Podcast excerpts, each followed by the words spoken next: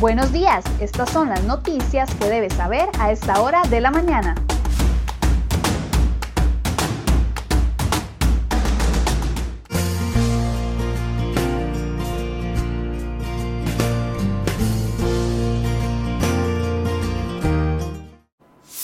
Jueves 26 de noviembre, muy buenos días. Muchas gracias por acompañarnos en una edición más de CRO Noticias. Iniciamos de inmediato con las informaciones.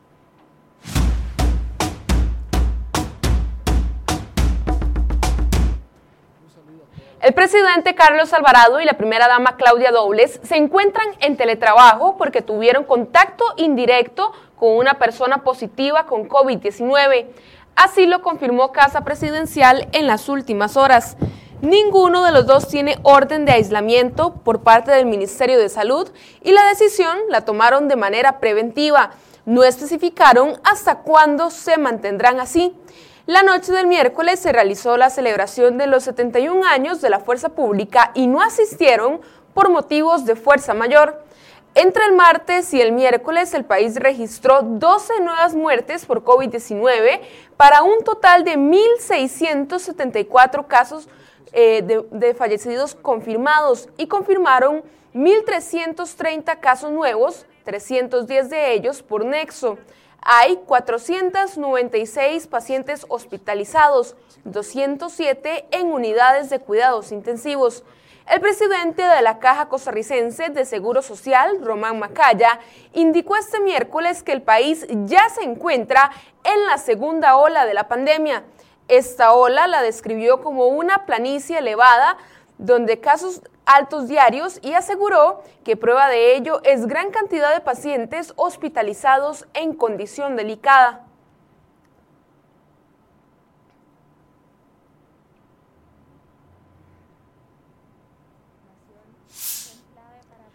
La ministra de Planificación, Pilar Garrido, tenía conocimiento de la intención del gobierno de Carlos Alvarado de tener acceso irrestricto a datos personales, confidenciales y sensibles de los costarricenses. Este miércoles, en la primera parte de la comparecencia de Garrido ante la comisión que investiga la creación de la UPAD, la jerarca se desligó del decreto de la creación de esta instancia, pues no fue consultado por presidencia. Sin embargo, tras una confrontación de la diputada Silvia Hernández, la ministra admitió que sí conoció la Dirección de Análisis de Datos e Inteligencia Artificial, DADIA, la cual anticipó a la UPAD. Según indicó Garrido, nunca llegó a instancias técnicas de Mideplan, ni a su correo, ni a su celular. El tema de la UPAD pero Daniel Soto, exministro de Mideplan, renunció a su cargo en marzo pasado, pues fue quien firmó el decreto. De este modo, la comisión investigadora en el Congreso está en la recta final. A los diputados les restan solamente dos audiencias por realizar. Se trata la del diputado y exministro de la presidencia Víctor Morales Mora y la del presidente de la República Carlos Alvarado, que se realizará a inicios del 2021. Morales y Alvarado fueron quienes estamparon su firma en el decreto 41.996 que creó ese órgano con el cual el gobierno intervino en los datos personales, sensibles y confidenciales de los costarricenses. De los distintos sectores para poder sacar al país adelante. El 2020 cerrará con un periodo en que la alta desigualdad social en el ingreso de las familias no se logra reducir. Estos indicadores podrían empeorar dependiendo de cómo se comporte la segunda ola de la pandemia del COVID-19. El coeficiente de Gini en Costa Rica es el instrumento que mide la desigualdad de los ingresos, donde cero corresponde a la perfecta igualdad y uno a la perfecta desigualdad en 2018 y 2019 cerró en 0.5 y según la encuesta nacional de hogares del INEC, este año permanecerá en ese mismo nivel de 0.5. El informe del Estado de la Nación 2020 analizó los resultados hasta la etapa anterior de la pandemia y concluyó que la desigualdad se consolida en el estancamiento. La encuesta también confirmó que el desempleo al mes de julio aumentó con respecto al periodo de 2019 en tiempos sin pandemia y se ensaña con el 20% de las personas más pobres del país. Pasamos a un resumen de sucesos. En las últimas horas murieron tres personas y una quedó herida de gravedad. En Limón, un hombre de 40 años no identificado falleció tras ser atropellado por un camión sobre la ruta 32. En Pital de San Carlos, otro hombre no identificado fue asesinado con arma blanca frente a la plaza de deportes. Y en Alajuela, otro masculino perdió la vida luego de que se lanzó a un río en medio de una persecución policial. Por último, un hombre no identificado resultó gravemente herido tras recibir dos balazos en el tórax y mandíbula la madrugada de este jueves en Paso Ancho, en San José. Un joven de 21 años fue detenido este miércoles por agentes del OIJ de Punta Arenas como sospechoso de haber planeado el homicidio de su propia madre con la finalidad de cobrar una póliza de una funeraria. A la mujer la identificaron como Yelva Vega Mejía, de 45 años, cuyo cuerpo apareció en el interior de su casa de habitación en Barranca, Punta Arenas, la tarde del 2 de octubre anterior. En otras informaciones, el Tribunal Penal de San José absolvió por duda a tres hombres que fueron acusados por el Ministerio Público y la Caja Costarricense de Seguro Social por una presunta estafa contra el Estado en el cobro de facturas irregulares. Esto por la compra del equipo médico para la red médica pública. El caso, denominado como Sintes por el nombre de la empresa, se remonta al periodo que comprende los años 2009 a 2011 y aproximadamente 250 personas se manifestaron la noche de ese miércoles sobre la avenida Segunda en San José. Se trata de un grupo de mujeres que participaron en el marco del Día Nacional e Internacional de la No Violencia contra las Mujeres.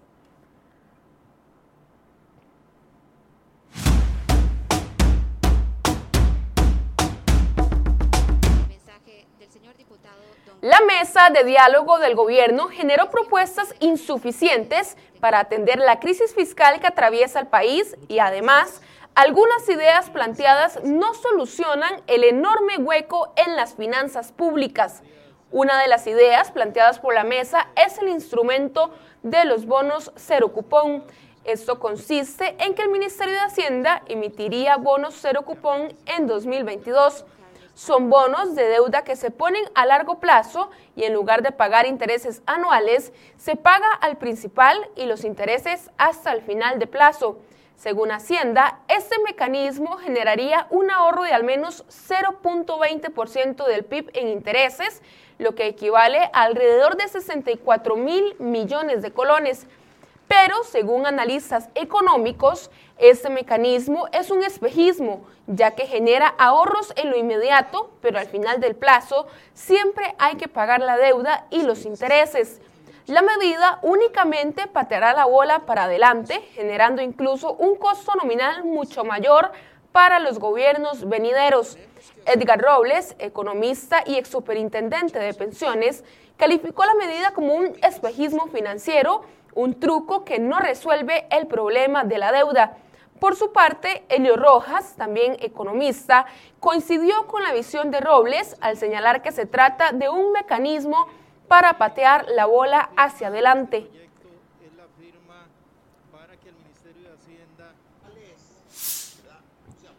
El abogado constitucionalista Fernando Zamora denunció que el crédito por 156 millones de dólares que el Poder Legislativo aprobó para modernizar los sistemas tributarios del Ministerio de Hacienda es ilegal. Además, Zamora interpondrá una acción de inconstitucionalidad contra el empréstito, ya que firmó el presidente de la República, Carlos Alvarado, con el Banco Mundial. Según el abogado, hace tres semanas envió una nota a la Asamblea Legislativa en la que le solicitaba a las fracciones que, antes de aprobar el préstamo, lo investigaran a fondo por supuestas irregularidades. Según Zamora, el trámite y el fondo contienen errores de inconstitucionales.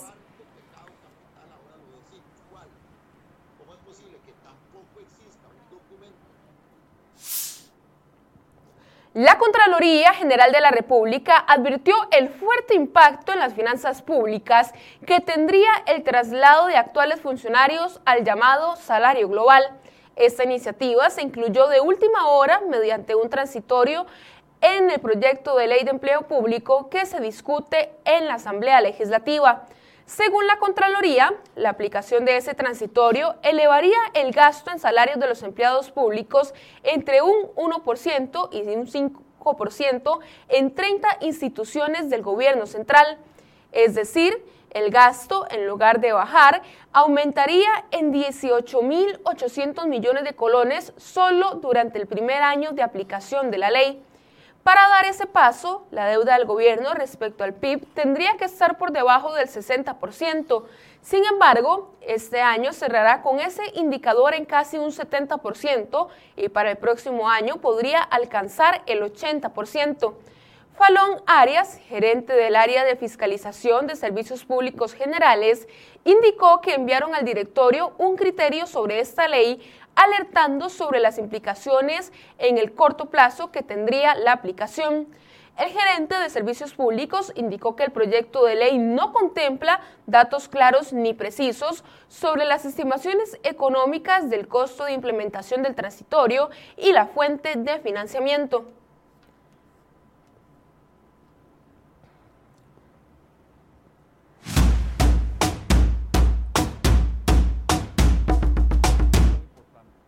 Iniciamos con un resumen de noticias nacionales. El informe sobre la investigación legislativa a la caja por dos cuestionadas compras de mascarillas quirúrgicas estará listo a mediados de enero del próximo año.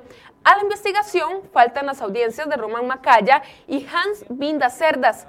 Macaya negó que la entidad pagó por adelantado a ninguna empresa. Esto luego de que La Nación publicara que la caja había adelantado el pago de 1.3 millones de dólares a una empresa para la compra de 570 mil mascarillas de uso no médico.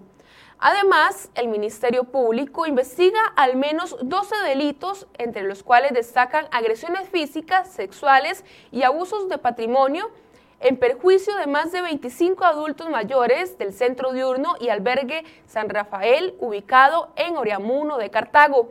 Por estos hechos, Salud ordenó la reubicación de la totalidad de la población adulta mayor. La denuncia es contra la directora y la administradora de esa entidad. En otras informaciones, el Instituto Costarricense de Acueductos y Alcantarillados atraviesa una crisis interna que afecta a los consumidores, quienes a veces, en condiciones de riesgo social, recurren a otras instituciones en busca de una solución. Los números demuestran que los errores y los incumplimientos del reglamento del personal de la AIA dispararon las denuncias y quejas que se tramitan en la ARECEP durante los últimos meses. Y cerramos este resumen. El acuerdo respecto a la venta de CONAPE al Banco Popular preocupa a la entidad.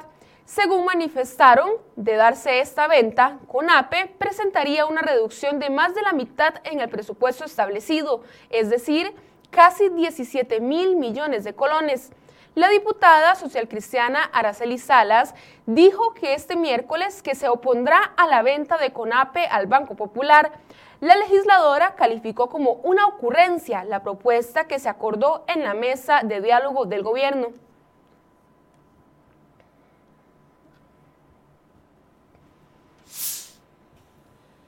Kenneth Solano, gerente de la unidad ejecutora del proyecto de ampliación de la Ruta 32 en el tramo Río Frío Limón, cuestionó las capacidades de la empresa china Check para desarrollar el proyecto.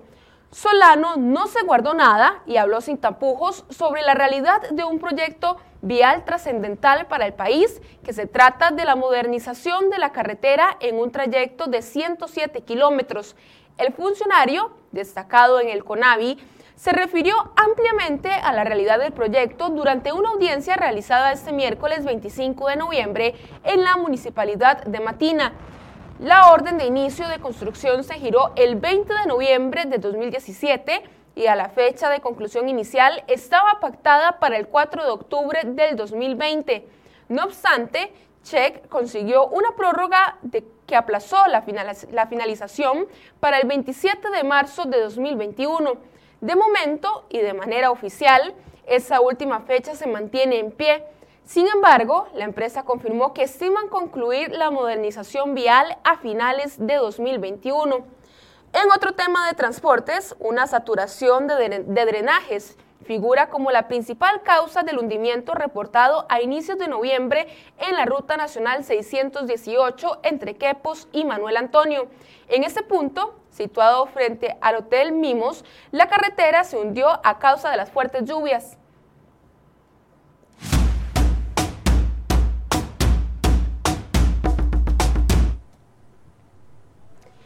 Astro argentino del fútbol, Diego Armando Maradona, murió este miércoles. Así lo han confirmado su agente y amigo Matías Morla y medios argentinos.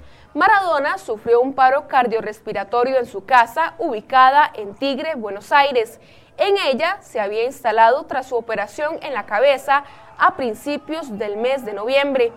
El campeón del mundo en México 1986 había sido operado en un hematoma subdural en la clínica Olivos, en Buenos Aires, y había recibido el alta médica hace dos semanas para seguir con el tratamiento desde su casa.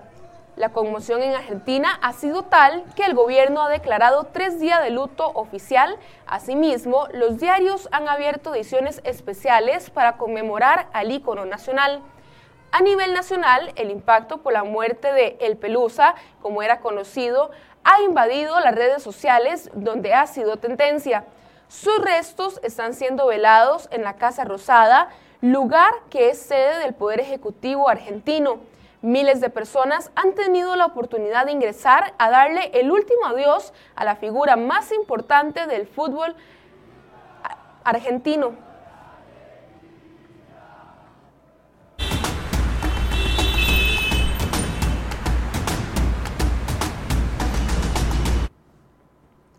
7 y 36 de la mañana realizamos en este momento el reporte del tránsito. Iniciamos cerca de Belén, esto es por la Panasonic, donde vemos un tránsito bastante pesado esta mañana. Y continuamos después del peaje de Escazú, la vista hacia San José, donde esta carretera sí se ve totalmente vacía. Y ahora nos vamos hasta Taras, la vista hacia Ochomogo, donde las condiciones del tránsito también son bastante favorables.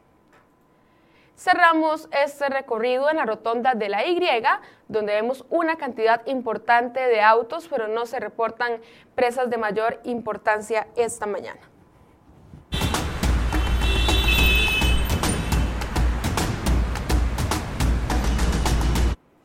Finalizamos esta edición de CR Hoy Noticias. Muchas gracias por su compañía y recuerde que a partir de las 8 de la mañana inicia el programa Enfoques aquí en la cuenta de Facebook de crhoy.com.